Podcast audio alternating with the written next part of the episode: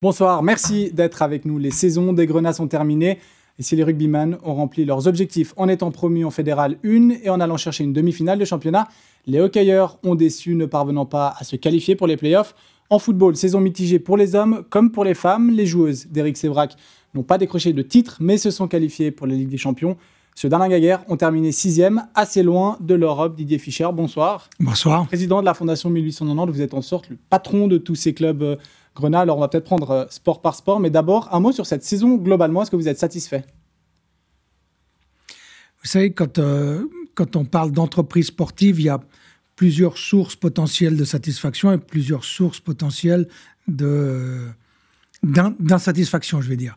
Donc, ce c'est pas que les résultats sportifs pense qu'au niveau de, du, rugby, par exemple, il y a un, immense, euh, un immense résultat euh, avec cette euh, promotion dans la Fédérale 1. Donc ça, c'est très satisfaisant. Après, il y a de l'insatisfaction au niveau du rugby parce qu'on a toujours de la peine à trouver vraiment les infrastructures, les stades qui nous accueillent. Donc ça a été une saison compliquée au niveau, au niveau jeu. Vous voyez, je peux tirer un bilan chaque fois positif et négatif. Il n'y a pas que le résultat. Chez les filles, pour moi, elles sont championnes suisses. Voilà, Seulement pour vous, pas pour la Ligue. Non, non, mais pour elles aussi. Pour elles aussi, pour l'entraîneur aussi, pour euh, tout le staff aussi. Parce que finalement, euh, jouer une finale euh, sur un seul match et, finalement être sujet à une interprétation parfois un petit peu compliquée du corps arbitral fait que ça fait basculer un match et que les filles sont privées de leur titre. Voilà, pour moi, dans mon cœur, dans ma tête, et comme je leur ai dit, elles sont championnes. Ça, c'est très satisfaisant. Après, peut-être c'est aussi des grandes sources de satisfaction au niveau du partenariat avec Carouge, parce que les filles se sont bien implantées là-bas. grande satisfaction avec l'intérêt que les partenaires portent au football féminin. Chez les garçons, au niveau football, une déception, je dirais, plus par, pas, seulement sur le résultat, mais je dirais un peu une fin de saison qui ressemblait à de la roue libre, même si ce n'était pas le cas. et ça veut dire peut-être un manque d'engagement. Bah, voilà, tout ça, c'est pas très satisfaisant et il faut corriger le tir, mais euh, très satisfaisant au niveau, par exemple, de l'implication de nos jeunes, puisqu'on est le deuxième club qui a fait jouer le plus de jeunes issus de, de, son académie en Suisse. Donc ça, c'est une grande source de satisfaction pour moi. Sur le hockey, insatisfaction effectivement, parce que les, les play-out, c'est pas un objectif pour nous. Euh, et les play-offs, c'est d'une part, quelque chose qu'on offre à nos, à nos supporters, d'autre part, des mannes financières assez importantes. Donc un échec, effectivement, mais cet échec, il n'est pas imputable à l'équipe elle-même, il est peut-être imputable à un début de saison qui était très mal négocié. Alors, si on prend un peu les sports, vous en avez déjà parlé assez en détail, mais par exemple en hockey, alors saison pas suffisante, on l'a dit, mais il y a eu deux phases de saison. Il y a la, saison, on va dire, Patémon, où ça s'est pas très bien passé. Puis après, le changement d'entraîneur, Yann Cadieux, on sait que dans le hockey euh, à Genève, c'est un, stress, enfin c'est un choc quand même ce changement d'entraîneur. Avec du recul, vous êtes satisfait que, le club ait décidé voilà, de changer d'entraîneur, d'aller avec Yann Cadieux parce que ça s'est mieux passé après?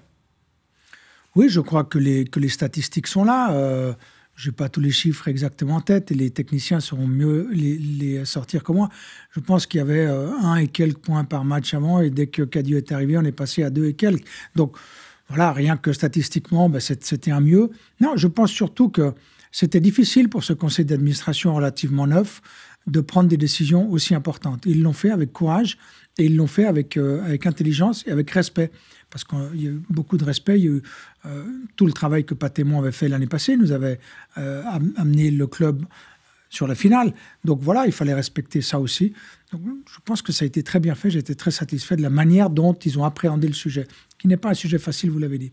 En foot féminin, elles vont quand même aller en Ligue des Champions. Alors, il n'y a pas de, pour vous, il y a un titre, mais il n'y a pas de titre euh, officiellement euh, sur le plan de la Ligue. Elles vont quand même aller en Ligue des Champions. C'est important qu'il y ait au moins une des, un des clubs de, ce groupe qui, qui, porte les couleurs grenat sur la scène euh, internationale, sur la scène européenne.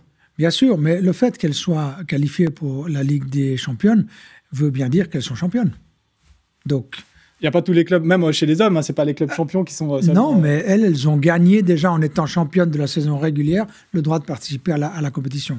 Boutade terminée, mais non, je pense que c'est important d'avoir toujours l'objectif d'aller porter nos couleurs plus haut.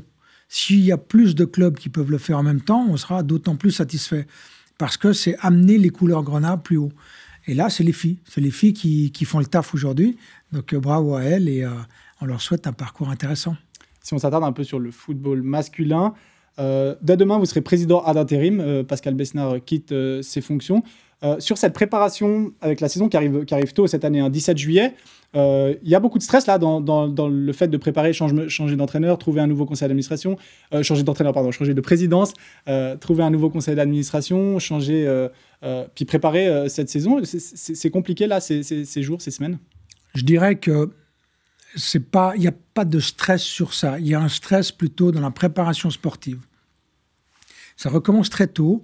Il y a eu des matchs internationaux, il y a des joueurs qui ont été sélectionnés dans leurs équipes nationales respectives. On n'a pas encore l'équipe qui s'est réunie une fois au complet. Euh, donc voilà, tout ça, c'est plutôt un stress sur la préparation sportive.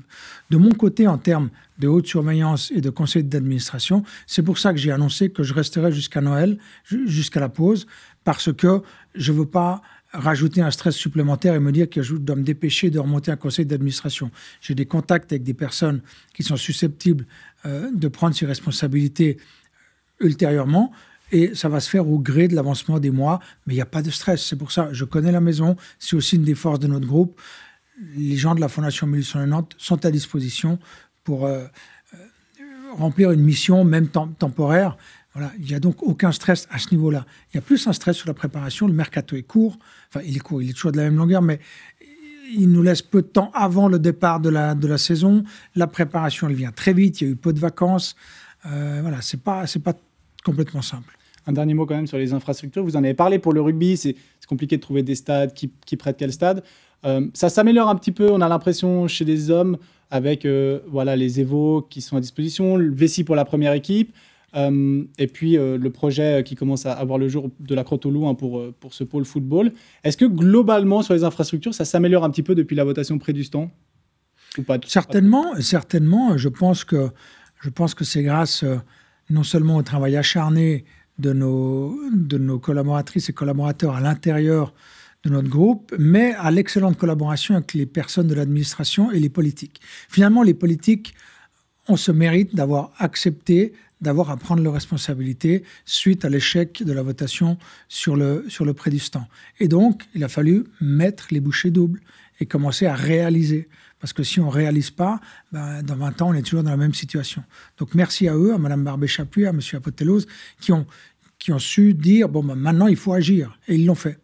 Et ça, c'est possible aussi parce qu'on a une très bonne relation entre les personnes à l'intérieur du, groupe, conseil d'administration, direction et personnel, et les gens de l'administration.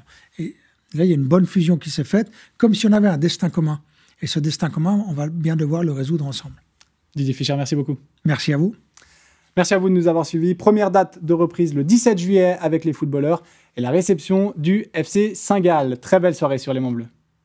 Merci d'avoir écouté cet épisode. S'il vous a plu et que vous nous écoutez depuis Apple Podcast, N'hésitez pas à nous noter et à laisser un commentaire. Je vous donne rendez-vous vendredi prochain pour un nouvel épisode de Couleur Grenat.